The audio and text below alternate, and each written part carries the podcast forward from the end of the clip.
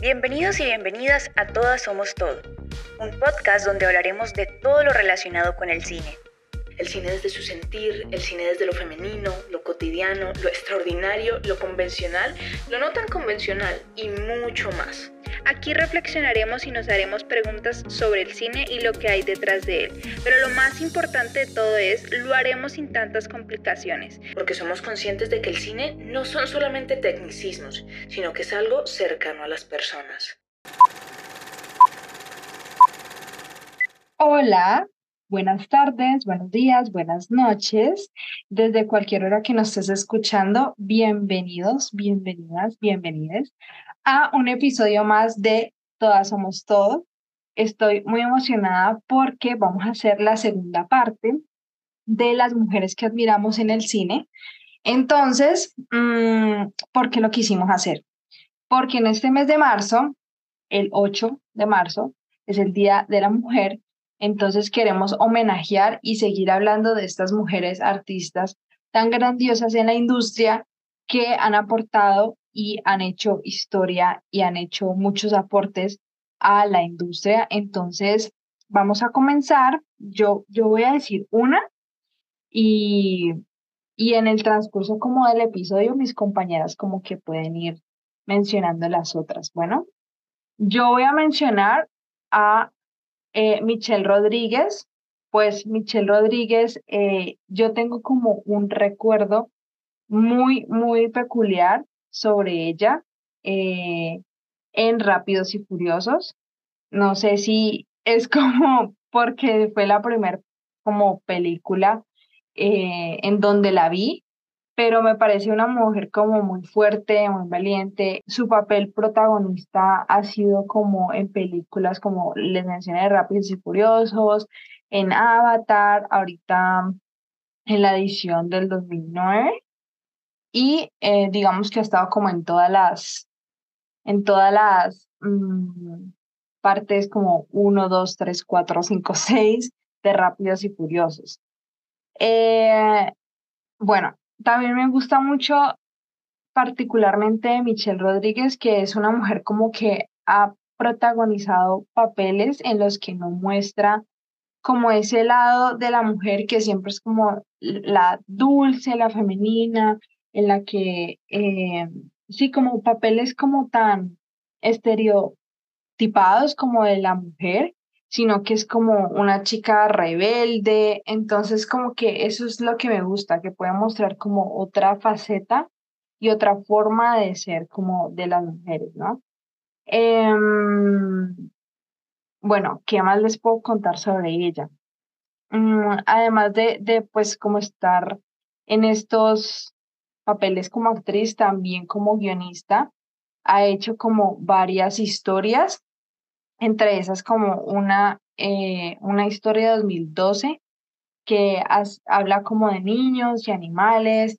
También ha hecho como otros guiones que se han adaptado como a series de televisión. Entonces, pues, eso es como, como cosas particulares en las que se ha desarrollado en la industria. Pues a mí también me gustaría mencionar a una actriz a propósito de la actriz que acaba de mencionar, eh, Caro. Entonces, esta mujer, a mí me parece impresionante el trabajo que ha hecho ella y no me había percatado eh, de lo importante como que había sido para mí tenerla como referente en cuanto a eh, filmografía, porque, mejor dicho, su trabajo es algo que me gusta mucho. Ella se llama Saoirse Ronan que es una actriz que viene desde muy chiquita, que ha estado nominada a cuatro premios Oscar y apenas tiene 28 años, que ha hecho un papel excepcional y ha jugado, digamos, mucho en mi infancia, porque la vi por primera vez en Desde mi cielo o The Lonely Phones, que es, digamos, una historia que es conmovedora, que es tristísima, pero que a la vez como que nos deja entrever mucho sobre este mundo en el que vivimos las mujeres y cómo tenemos que rehuir de pues los peligros que corremos simplemente por ser mujeres. Entonces, esa fue la primera película en la que su papel, su actuación, su todo me marcó. Y luego la comencé a ver en otros papeles sin saber que era ella, mucho más grande, mucho más profesional, con un talante y una personalidad increíbles. Y luego yo dije, esta mujer tiene un talento. Luego apareció en Brooklyn, eh, también en Little Women. Entonces, para mí es un referente. Y nunca me había detenido a pensarlo hasta que pues nos replanteamos esta segunda parte y dije, pues sí, o sea, yo quiero rescatarla porque a mí me gusta su trabajo, más allá como, pues, en un criterio estrictamente personal, pero que, pues, para, para qué estamos si no es también para abrirnos a nuestras propias opiniones y también a las de los demás o las de las demás. Entonces, pues una vez he dicho a Saoirse Ronan, también quiero rescatar a Greta Gerwig, que, mejor dicho, ella también ha tenido una trayectoria impresionante. Primero fue actriz, hizo como 15 películas como actriz y asimismo también se fue metiendo en el mundo de la dirección y haciendo sus propias películas desde el rol de directora y guionista. Entonces, esto es un trabajo excepcional porque, digamos que muestra en cierto sentido una faceta muy destacable de ella, y es que no solamente podemos empezar como actrices, sino que podemos montar, podemos variar, podemos estar en este punto en el que complementamos nuestro trabajo. Y para mí descubrir que ella, que tenía una trayectoria, una filmografía grandísima como actriz, luego ha decidido que quería sentarse en la silla de directora y hacerlo por sí misma, contar las historias por sí misma, fue algo que me dijo, uy, sí, no hay límites para hacerlo. Y además que sus películas son de muchísima calidad. Es decir, están hechas con un cuidado, con una responsabilidad y con un talante que se evidencia también en los resultados y son, digamos, fruto de un trabajo que viene desde un análisis también del rol de la mujer y de cómo se juega este. Ella ha dirigido eh, hasta el momento cuatro películas, una en codirección y las otras tres por su propia autoría. Y es más, creo que una de ellas sale este año. Bueno, creo no, estoy segura de que sale este año, que es Barbie. Entonces es una reconceptualización muy chévere de lo que es el proceso y como tradicionalmente nosotros entendemos el rol de la mujer y la vemos en su función social eh, desde dimensiones históricas, contemporáneas y también eh, con una perspectiva muy amplia. Entonces ella también es una mujer que admiro profundamente y que quería rescatar en el capítulo de hoy. Bueno, me encanta, me encanta todas las que han mencionado. Estoy tan emocionado por ver Barbie, se los juro, es mi película más esperada del año. Me va a dar Total, sí. Yo espero que sea una obra maestra, que cure mi acné, cure mi depresión, pague mis deudas. O sea, citando a Little Women y a Saoirse Ronan en Little Women, I just feel that women, eso es como todo el sentimiento de este capítulo. Y del anterior, que por cierto, mención especial, tenemos una parte 1 de este capítulo eh, pueden buscar en nuestros episodios anteriores. Creo que fue hace dos episodios más o menos. Eh, así que bueno, váyanse a escuchar ese también si, si quieren conocer más mujeres maravillosas en el cine. Bueno, las dos que le traigo son, la primera es una editora llamada Elisabetta Esvilova. Ella es rusa, bueno, nació en la Unión Soviética, pero pues después Rusia. Eh, ella es editora, directora, escritora y hace archivo, hacía archivo. Eh, nació el 5 de septiembre de 1900. ¿Y por qué la traigo? Porque eh, la, en estos días estaba hablando con unos amigos sobre la película El hombre de la cámara, que es como un súper referente en, en, el cine, pues cuando estás viendo historia del cine, te mencionan mucho como la esta película, El hombre de la cámara, pues para revisar los inicios del documental y sobre todo eh, los inicios del montaje, pues porque las, los soviéticos y las soviéticas, y las soviéticas, eh, la Unión Soviética pues básicamente fue un súper referente en términos de montaje y como que permitió que este arte... Mmm, avanzara mucho más y teorizó mucho sobre el tema. Pero el caso es que cuando hablamos sobre El hombre de la cámara, que pues es como una película muy importante en la historia del cine, y, yo estoy impresionada, o sea, yo después de que estábamos hablando de esa película, yo busqué sobre la peli y vi que la montajista de hecho había sido ella, Elisabetta, y yo como que, ¿por qué nunca la habíamos escuchado?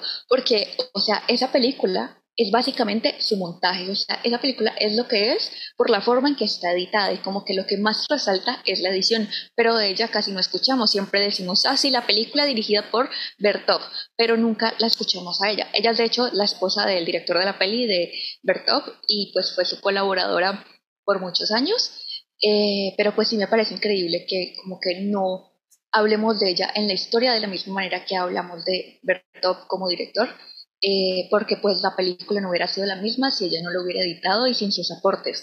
Em, también pues como que en general las mujeres en el rol de montajista, editoras, pues como que inició siendo de ellas, porque se creía que el montaje, pues antes de la manera análoga en que se hacía, pues era como muy similar a las actividades femeninas, entre comillas, como coser, cortar, como todas estas cosas. Entonces, al principio era una actividad inherentemente femenina que después se fue como sí que después fue borrada pues la labor de las mujeres en, en este campo y pues ellas fueron básicamente las que mm, sí las que las que definieron las bases de esto, o sea, son muy importantes en la historia. Eh, entonces, bueno, sí quería resaltarlas, especialmente pues porque la edición es una de las cosas que me gusta muchísimo, así que bueno, se las presento. la segunda mujer ya más, más, más reciente, más contemporánea, es Isabel Sandoval. Ella es una directora filipina, es una mujer trans, eh, y pues la traigo porque me parece que su mirada sea, la admiro mucho, primero su labor. Creo que ella es la verdadera, todas somos todo, porque en sus películas ella dirige, escribe, eh, edita y actúa también. Entonces es como, wow, increíble toda la labor que realiza ella. Y bueno, me parece una mirada muy importante y muy necesaria en el cine. Eh, y pues me alegra mucho que últimamente ya está como saliendo un poco más del circuito, independiente y teniendo un poco más de presupuesto en sus películas. Eh, lo último que realizó eh, fue dirigió unos capítulos de una serie que se llama The Banner of Heaven con Andrew Garfield, o sea, imagínense. Entonces, bueno, me parece grandiosa. Si quieren ver, o sea, como que creo que para empezar con ella, eh, pueden ver el cortometraje que se llama Shangri-La, es S-H-A-N-G-R-I, rayita la, o buscan Isabel Sandoval en YouTube, que es un corto que está en YouTube y creo que es perfecto para ver un poco de su estilo.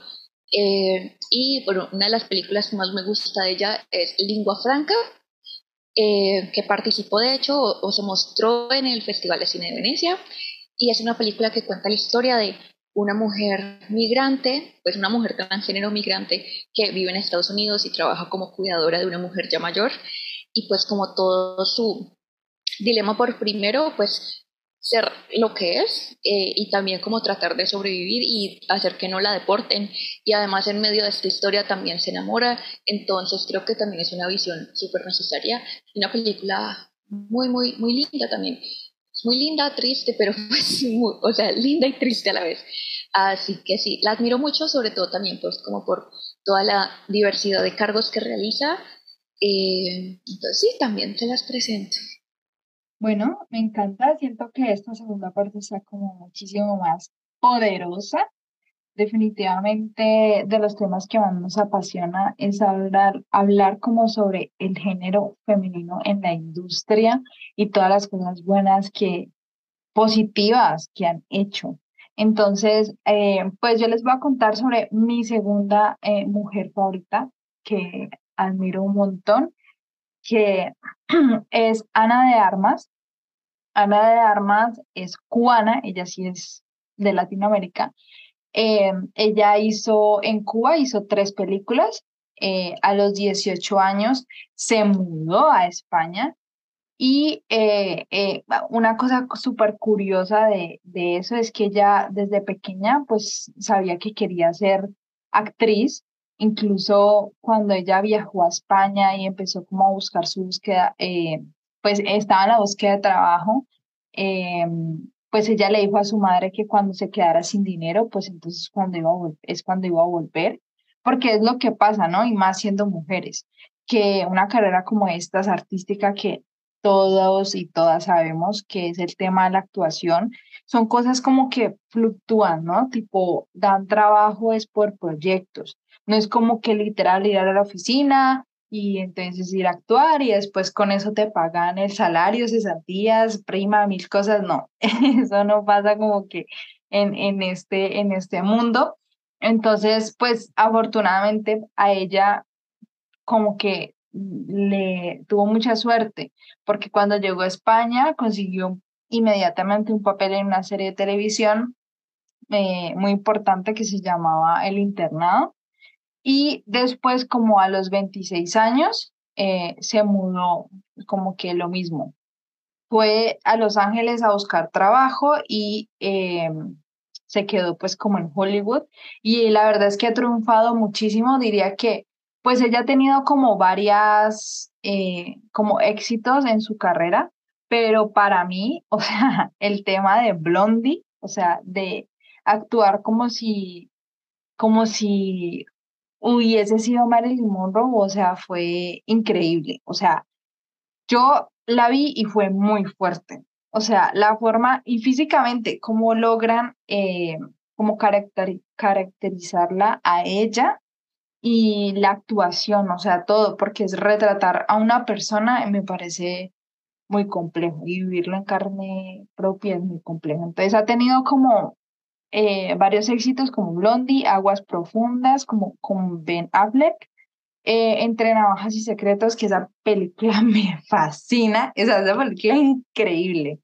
Eh, Blade Runner mm, y bueno, El Hombre Gris, son como películas bastante conocidas, que incluso algunas están en Netflix, pero sí, me parece increíble como su biografía.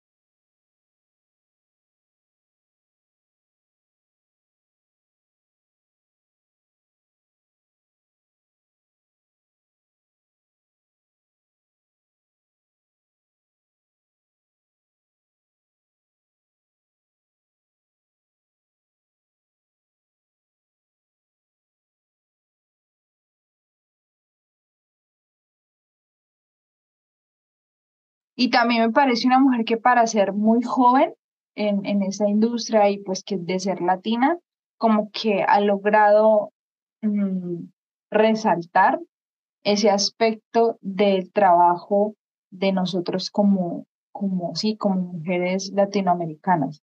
Eh, bueno, en realidad es que es, es, increíble cómo podemos resaltar tantas cosas buenas de, de las mujeres e incluso nos encantaría como enfocarnos de pronto, si ustedes les gustaría, en, en otros episodios de mujeres especialmente directoras de arte o guionistas o em, pues ya tenemos como algún contenido de directoras de fotografía en Instagram, que estamos como arroba todos somos todo.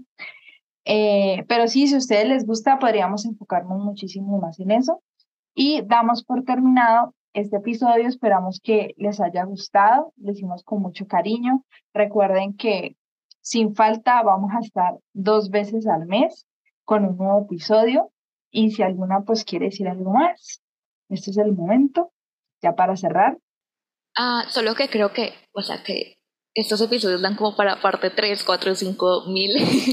eh, y también, o sea, como lo que dices, como que también incluso da para dedicarle un episodio completo a una de ellas o a revisar su filmografía eh, o a comentar como a más profundidad. Así que si ese es un tema que les interesaría que tocáramos, creo que sería muy bueno también, ahí ya tenemos ideas, eh, pues nos lo pueden dejar saber. Sí, exactamente. Entonces ya saben, estamos en TikTok también. Muchísimas gracias por escucharnos y hasta la próxima. Chao. Adiós. Bye.